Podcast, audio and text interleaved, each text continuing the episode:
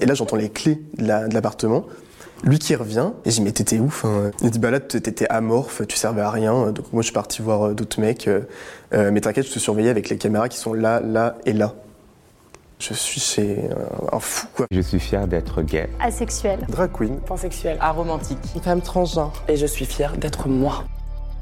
Je m'appelle Isaac Garcia euh, et je suis fier d'être qui je suis. Le chemsex, c'est une pratique sexuelle sous produits stupéfiants. L'été 2021, j'ouvre une application de rencontre qui s'appelle Grinder et je vois le profil d'un garçon qui m'attire beaucoup. Je lui envoie en premier le message, il m'envoie son adresse, je monte dans un Uber et euh, j'arrive chez lui. Je me pose à côté de lui, euh, on boit un petit coup, etc. Et il me dit, est-ce que tu est-ce que tu as déjà essayé le KEMS? Et moi, je savais pas du tout ce que c'était. Et du coup, je lui ai dit, mais qu'est-ce que c'est? Il dit, bah, c'est, tu prends de la drogue pour être un peu plus chaud, euh, euh, ouais, vraiment, ça te chauffe, etc.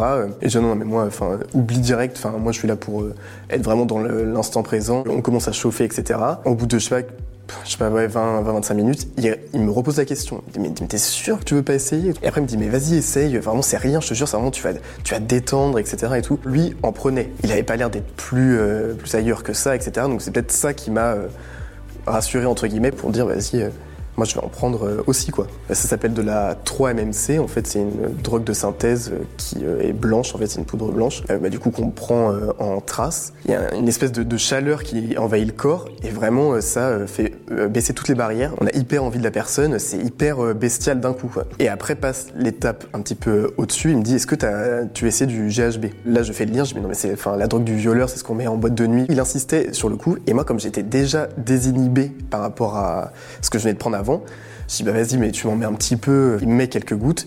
Et c'est vrai que là l'effet, je me suis senti vraiment tout de suite, c'est vraiment euh, hyper smooth, enfin, c'était vraiment euh, euh, kiffant. Mais après, je vois qu'il m'en resserre. Je pense normalement ça doit être entre 1,2 1,3, il a dû mettre 2 mg directement, alors que j'en avais pris une dose peut-être une heure avant. Je me sens vraiment, enfin, partir vraiment dans les vapes. Je me souviens vraiment tomber vraiment euh, chez lui. Et là, ça prend carrément une autre dimension. Enfin, je me dis, non, on n'est pas du tout dans le, euh, le, désir sexuel. Là, je suis en train de lutter contre moi-même. Et euh, là, gros blackout, vraiment, je me réveille vraiment sur son canapé, sans le garçon. Et là, j'entends les clés de l'appartement.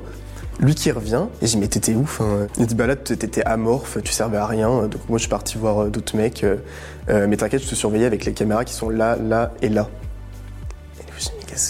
je suis chez un fou quoi. Des heures s'étaient passées où j'étais euh, vraiment euh, inconscient quoi. J'étais effrayé de la situation. Je récupère mes affaires, enfin tant bien que mal. Je bloque euh, le garçon. Je rentre chez moi, je dors.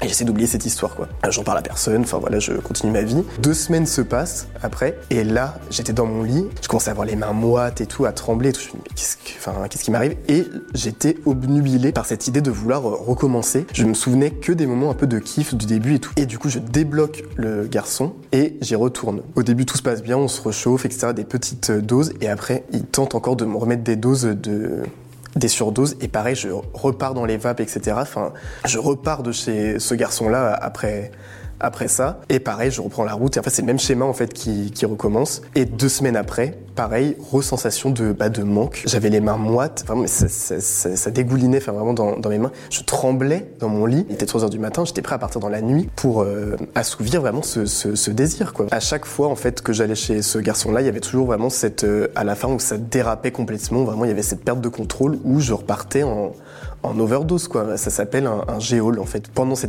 périodes de, trou noir, je ne sais pas ce qui se passe. Il aurait pu faire, ou il a pu faire ce qu'il voulait. Je, je n'en sais rien. Je m'éloignais de tout le monde et je plongeais tout seul dedans, quoi, sans que personne ne, ne sache ce qui se passe. Et tout ça, je me suis dit, non mais là, stop, vraiment stop. Je vais en parler d'abord à ma mère. J'ai laissé tomber mes amis, enfin elle est sortie parce que je savais que si j'allais boire de l'alcool, qu'il y avait l'effet un peu fête, etc., j'allais forcément vouloir euh, y retourner. Donc je me suis vraiment euh, calfeutré euh, chez moi. Je sortais avec ma mère, on allait se balader, prendre l'air, etc. Dès que je ressentais le moindre manque, etc., je lui disais. Je me souviens d'une anecdote où on était allé manger une glace et je me souviens trembler et mettre à trembler avec ma glace, etc. Et du coup ma mère tenait la main, etc. Pour me, me calmer. Ça a duré tout l'été. En fait c'était juillet, août. À la rentrée je reprends ma vie, etc. Mais je veux fuir un peu cette idée de ce qui m'est arrivé, c'est-à-dire que euh, je sors de manière excessive. Je me suis pas rendu compte, c'est mes amis qui m'ont dit euh, là Isaac t'as un souci vraiment avec, euh, enfin l'alcool et puis la, drogue. Et vraiment cette sensation là avec le recul, j'ai l'impression que c'était pas une vie que j'avais, c'est je, je survivais en fait. Et il y a une fois après une soirée excessive où j'avais pris et alcool et drogue, je retrouve la sensation de obnubilé par cette idée. J'avais débloqué le mec que j'avais vu du traumatisme de l'année dernière et il était venu me chercher en bas. Je me suis dit, mais là, c'est une catastrophe. En fait, je me dis un an après, mais j'étais sûr de m'en être, de sorti, de, m'être libéré de ça. Et en fait, bah non, pas du tout. Euh, j'y suis retourné, quoi. Et là, du coup, ça posait plein de questions. Je me suis dit, mais attends, enfin, il y a un effet rebond, euh, on s'en sort jamais. Ça a été vraiment le déclic où je me suis dit, mais plus jamais. J'étais dans un état vraiment, je me dégoûtais. De là, je prends contact avec un centre de désintoxication. J'explique tout mon parcours au docteur. J'ai eu un suivi du coup euh, psychologique avec une technique qui s'appelle EMDR. Euh, e en fait, c'est une technique qui traite euh, les traumatismes. On va être dans une espèce d'hypnose un petit peu.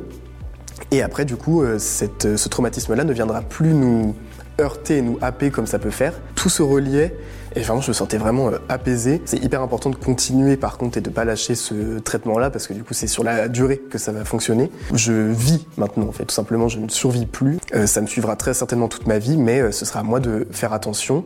Je me rends compte aujourd'hui avec le recul que vraiment c'est quelque chose qui est ultra courant, notamment dans la communauté gay, alors que c'est quelque chose qui est hyper dangereux. Il y a des gens, malheureusement, qui décèdent de d'overdose euh, les week-ends, quoi. Si vous voulez essayer, bah, c'est votre choix. Mais euh, il faut vraiment faire attention avec les personnes avec qui on va en prendre, parce qu'il y a des gens qui sont extrêmement mal attentionnés. Et surtout se rappeler qu'on est sur quelque chose qui est modifié, c'est des drogues de synthèse. Donc c'est fait pour être addict. J'ai vraiment galéré à m'en sortir. Enfin voilà, ça, ça s'est étalé sur deux ans. Il y a des traumatismes qui se créent, donc il faut vraiment avoir conscience de tout ça avant de prendre votre première trace parce que ça peut, ça peut vous impacter euh, à vie.